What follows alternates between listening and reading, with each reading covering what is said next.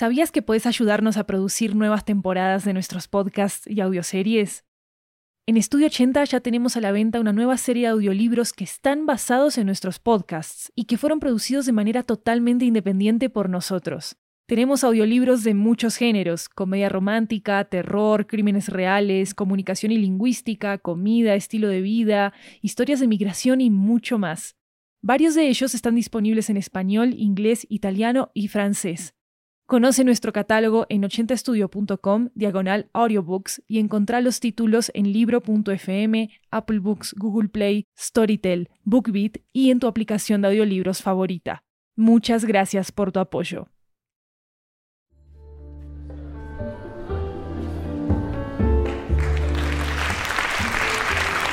Hi everyone, welcome to 80 Cuentos, a Latin American anthology with audio tales coming from all around the region. I'm Maru Lombardo, your host, and today's story comes to us from Buenos Aires, Argentina. It's about a very close friend living the pandemic from its own unique perspective. Here goes El Chori, written by José Saralegui and José Ordoqui.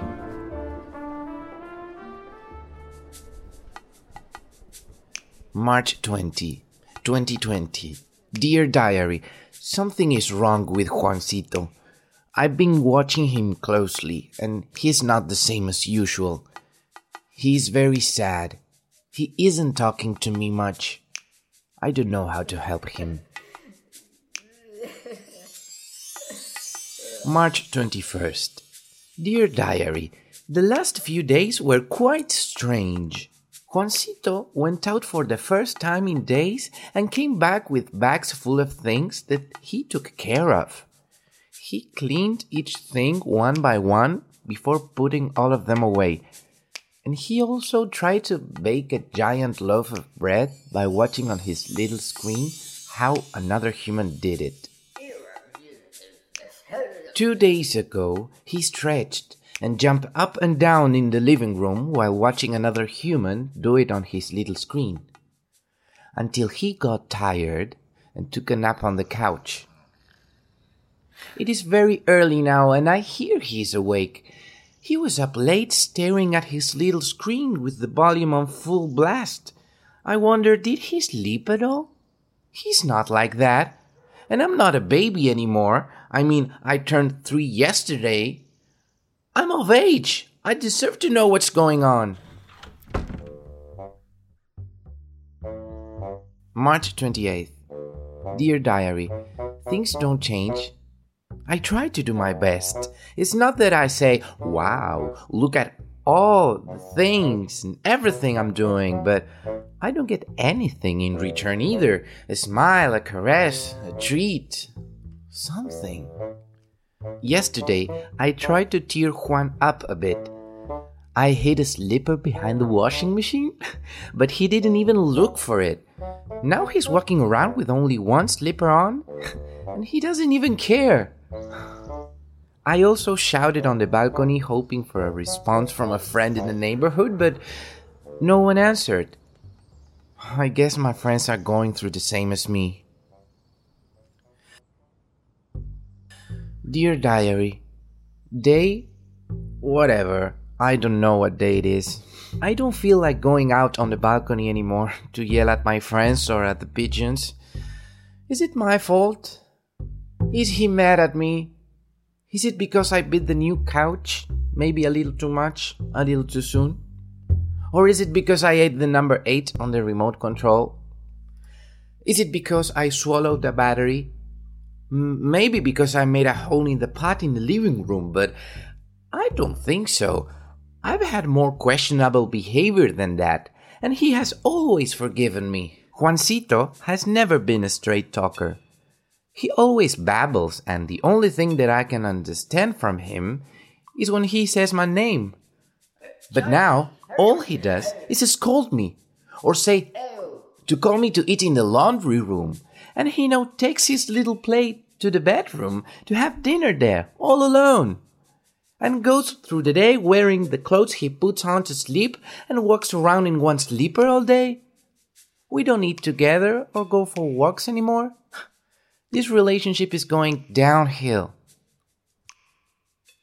Dear Diary, This morning, I woke up early. I heard a noise on the roof. I hope it's not that. Ha! What are you doing talking to yourself? Urquiza, you scared me. I'm on to you, I tell you. What's that? What are you writing? Oh my god, for the three lives I have left, is that an intimate diary? Tell me it's an intimate diary. Please, I'll drop dead right here. I write things that I care about. I use it to write what I think about. But what do you write, Borges? Things that worry me. Now, for example, I'm writing about Juancito. That clown? What's wrong with him now? He's down. He's very sad. He seems strange to me. I think he's got another pet. Well, I would understand if he's not into you. But Juan isn't mean to you. That human is just mean to himself. He left the hairs on his face. He's always wearing the same clothes. Shut up, Urquiza. How do you know all that? I can see him from the terrace. Didn't you notice that now he's the one wearing an actual muzzle? No. Wh- what do you mean? When? When he takes you for a walk, he puts on a muzzle like a bad dog. Do you look down all the time or what? I look at the trees, at the other dogs, as I should. I'm busy wagging my tail, turning in circles, pulling the leash. I can handle it all.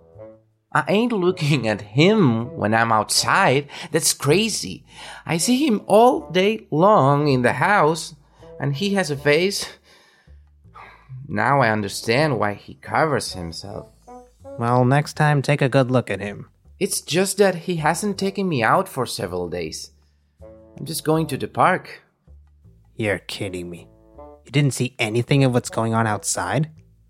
Aren't you ashamed being a watchdog? The bar is low and you still disappoint. But I can go out. Are you sure you can't? I'm gonna give you a lesson that will open many doors for you. Juan never locks the door. Do you know how to turn down a doorknob?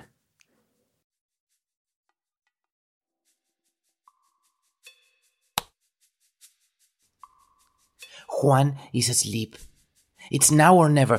What did that delinquent cat say to me? I jump and hang on with my paw. Jump and hang on. Jump and hang on. Okay, it can't be that hard. One, two, three. I made it. I'm on the street. It's very cold and there's nobody here. Strange. Where do I go now? I don't know this street. I mean, I'm not afraid, but I've never smelled that tree. Who's that? A human is chasing me. Why is he running? Wait, it has a familiar smell. And a muzzle. It's Juancito. He hugs me tightly, and he is crying, as if he had been scolded or left alone. My tail is wagging so much that I feel like we are going to fly away. I think I feel a little better right now. When I lick his face, his muzzle falls off. Does he want to bite someone? Is that Urquiza in that tree? Is he smiling at us? He's smiling at me? Uh, oh no, he looks disgusted. I don't believe him at all. He envies me because he doesn't have a human like Juancito. Ha! Lapdog. He can't live without Juancito. Nor without me.